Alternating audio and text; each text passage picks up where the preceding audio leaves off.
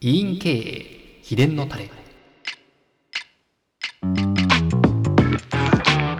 委員経営秘伝のタレは名古屋で有名な医療法人友王会近藤歯科院長の近藤正嗣先生に委員経営のコツを根掘り葉掘りお聞きする音声ラジオですこんにちはインタビュアーの株式会社丸の鎌形敦と申しますはい、いつもお世話になってます。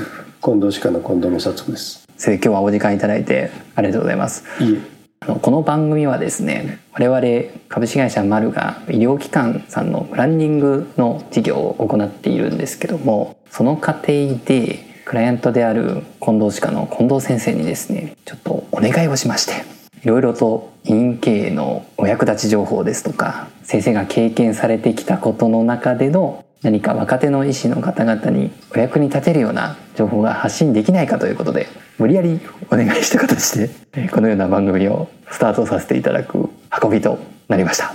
今日は先生貴重な時間いただきますがよろしくお願いいたします。よろしくお願いします。丸さんとは長いお付き合いでね、はい。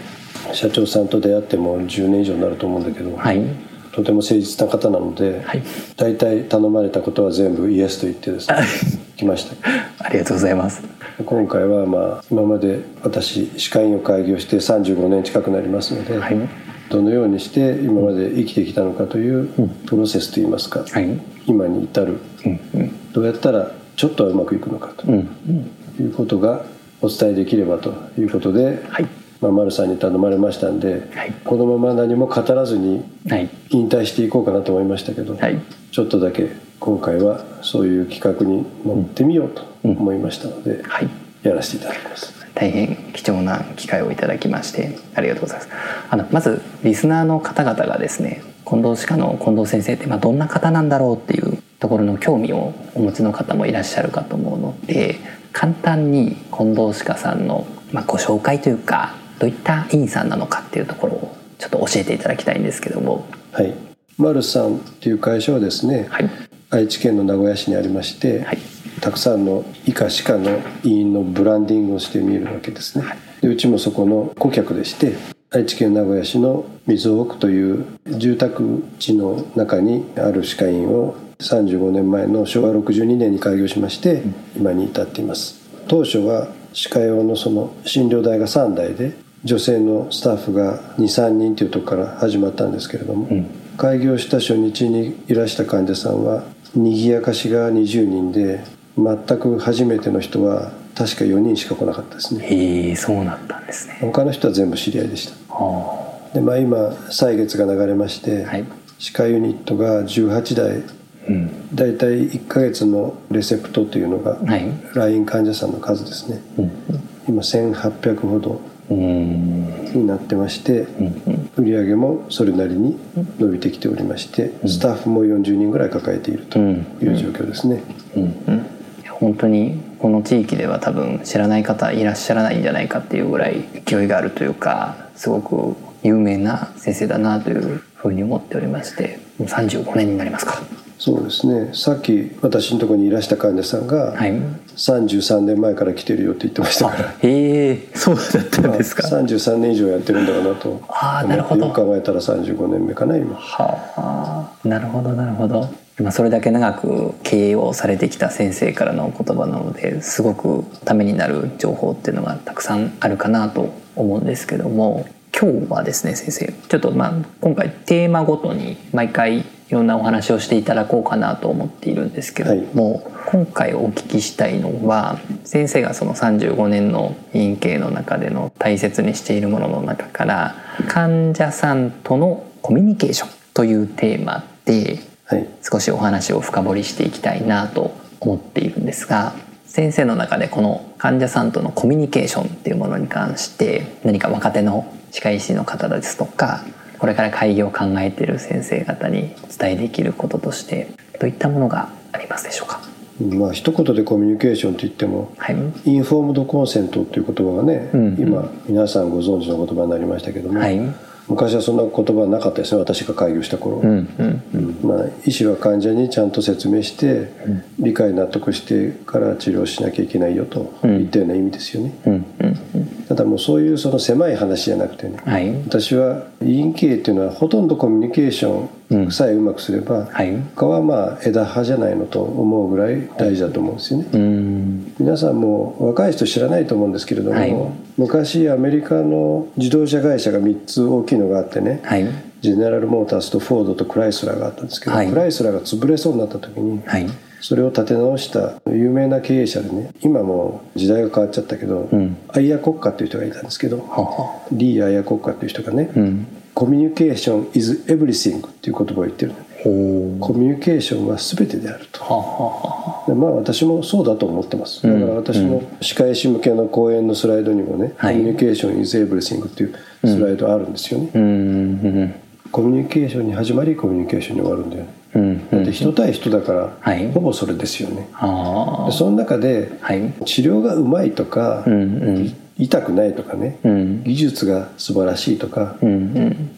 神秘的に綺麗とかね、そんなことはもう普通じゃない。うん。誰でもやっとるというかできなきゃおかしいというかうんね、うん。そんなことはもう他との差別化がしにくいですよね、うん。実は差別化ははい。当然できるとは思いますけれども、うんうん。そこで患者さんは選べないよね、うんうん。だって分かんないですもん技術レベルとか。確かにそう実際歯がはまってみて初めて、うん。ああこいつうまいとかね、うんうん。こいつはダメだったとかね、はい。最後に分かったりするわけで、うんうんだからそこ行くまでのプロセスでは患者さんはうんはい。いろんなコミュニケーションを通してね、そこの委員さんとか先生を判断してるわけですね、はい。はい。そういうふうに思ってます。うん。なるほど先生はそのコミュニケーションが大事だっていうのはいつ頃から意識されてやってるんですか？それは初めからじゃないかね多分、うん、なるほど。これはね無意識の行動だったと思うんですよ。あ多分育った環境もあると思うんですよね。うちはあの親が小さな会社を経営してて、うん。まあ、商売をやってたという形なので、はい。はい。やはりお医者さんとか歯医者さんのご子息が多いですけど今の歯科医師とかになる方はね、うんうん。だけどうちは違ってて、まあ、僕らの年代は、はい。そういう異業種からの歯科界への参入というのがね、歯科が景気がいいって言って一時的に勘違いされてた時代だからそういうのすごい多くて、うんうん。歯科大の友達も6割以上は異業種からの参入ですよね。中小企業のオーナーの子供ってすごく多かったです、はいはいまあ、共通して言えることはやっぱり、うん。まあ簡単に言うとお得意さんに頭下げて何本もらうという仕事ですから、うんうん。そこにもし言葉足らずでね、うん。無口でブスッとしてたら、うん。当然うまくいかないわけですよね、はい。まあ、そういう姿を見てきたっていうことが一つうん。あるのかなと思いますけどね、そういうことですね。先生がよくおっしゃられるので先生が勉強されているものって医療業界に問わず、まあ、今のお話しいただいたものも別の業界のお話だったりするじゃないですか、まあ、そうやって本当に広く学ばれてきてるんで今の近藤先生がいらっしゃるんだろうなって思ったりするんですけど逆に今の時代だからこそそういう他の業界に目を向けてコミュニケーションのことですとかそういうのを深掘っていくとすごくそれは強みになってるんだろうなっていうのを、まあ、僕は他の外の世界から医療業界見てますけどすごく思ったりするんですが35年やってきて何か変化とかってあるんですかね？患者さんとのその対応の仕方だったりとかここ最近思うコミュニケーションの変化みたいな。基本は一緒だと思うんですけれども相手を気持ちよくお迎えして気持ちよくお返しするという。うんうん、これは私が最初に勤務したところの先生がそうやって言ったんですけどなかなか素晴らしい言葉だと思って今でも使ってますけどね、ああそこ行ってよかったと、うん。うん。うん、今日はいい日だったなというのがベストですよね。うんうんうんでも歯医者ってはい。不快なことをするわけで、はい。患者さんは怯えてくるわけですよね。初診の時特に。そうですね。不安とか不信感とか、前の医療機関に対するはい。良くないイメージとかね、うん。良くないイメージがなきゃうちに変わってこないよね、そうまあ、ですね。全く医療の経験のない人ははい。ちょっと置いといて、ん。どっかで医療を受けてうんそれに満足してたら来ないから、うん。うんだからそういう不安とか不信感とか、ん。探りを入れてはい。来てる人に対して、はい。まずその気持ちを察することのできない人は、はい。もうそこで失敗ですよね。なるほど。まず第一だ。なるほどなるほど。そういうことですね。患者さんの今のその心情だったり気持ちにうん、気づけないと。そうそうそう。何も始まらないわけですね、先生普段は患者さんとコミュニケーションを取られる時に具体的にはどういうことを意識して例えばやってらっしゃるんですか？まずその人がはい。今日来るまでに何をしたかを考える、はい。来るというふうに決断したからには、はい。まずまあ苦痛があったんだろうし、うんうん。その苦痛が何かあるレベルを超えたのでね、うんうん。もう絶対行かなきゃと、はい。まあ嫌だったけどしょうがないとうん。いう気持ちになって、まず来ようと思うわけでしょ、はい。その時にいろいろ今だったらはい。インターネットとかで調べてくるわけでしょ、うんうんすごい遠くからもうちなんか来るから、うんうん。この間も函館とかね山形とかから来られて。でですか？でどうしていいかわからんぐらい遠くから来るからね。まあ中国から富豪が来たりもするしね。今はコロナで来ないですけうんうんうんど、だから来るまでのはい。その人のまずストーリーを考えますね、うんうん。どうやってうちを知ったの？うんうんうんうんでなぜ前のとこは嫌だったの？はい。なぜ前のとこは嫌だったのぐらいはね、うん。皆さん考えるでしょうそれを、うん。そうですね。だけどどうやってその人がうちに来るまでにね、はい。いろんな思いを巡らせて、数ある歯医者の中からうちにわざわざ来るっていうせ選択をしてきたのかと、そしてどういう道のりを経てきたのかとかね、例えば暑い中を汗を流しながら来た人もいれば、うん。寒い中ではい。我慢しながら来た人もいれば遠くから電車に乗ってくる人とかね、うん。誰かに連れてきてもらえないと来られないようなね、うん。不自由な人とかいろいろい。るわけですよ、そうするとやっぱりその人がどういう環境で生活してるかとか、どういう人なのかっていうことに関心がないとん。話にも何もならないわけですよ。うん。だから人間に興味のない人ははい。医療をやってもうまくいかないと私は思ってますね。はあなるほど。でこの人どんな人なんだろうってね。うん。例えば社長はどんな人なんだろう。はい。この間出身地を間違えて怒られましたけど、ね すぐ忘れちゃうんだけど、はい千葉県のはい。